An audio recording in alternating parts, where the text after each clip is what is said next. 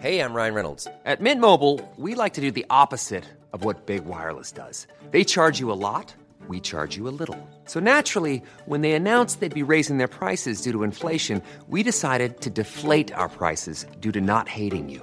That's right. We're cutting the price of Mint Unlimited from $30 a month to just $15 a month. Give it a try at mintmobile.com slash switch. $45 upfront for three months plus taxes and fees. Promo rate for new customers for limited time. Unlimited more than 40 gigabytes per month. Slows. Full terms at mintmobile.com.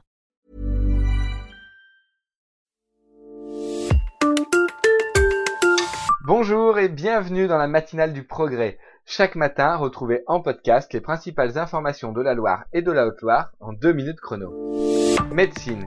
Retrouvez notre reportage en immersion au cœur d'une chirurgie transsexuelle au HPL de Saint-Étienne. Les chirurgiens Soulier et Depère ont réalisé une première en France avec à la fois une vaginoplastie et une chirurgie maxillofaciale pour féminiser le visage. Social. Les poubelles débordent dans la communauté de communes des marches du Velay Roche-Baron, où la grève des éboueurs s'éternise. Des propositions des grévistes seront soumises ce mardi soir en Assemblée des maires pour espérer un retour à la normale peut-être à partir de jeudi.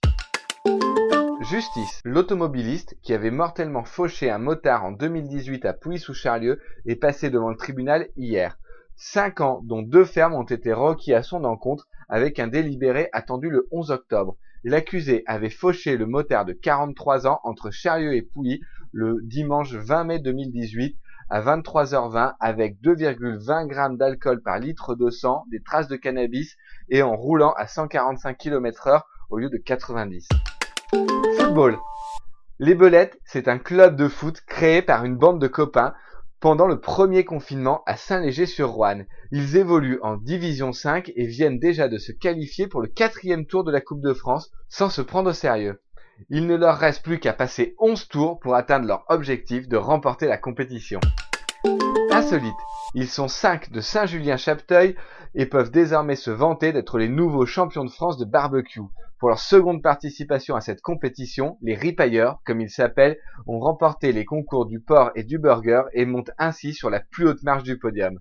Retrouvez tous ces sujets traités dans les pages du journal ainsi que sur le site internet et l'application du progrès. Passez une belle journée et on se retrouve demain matin.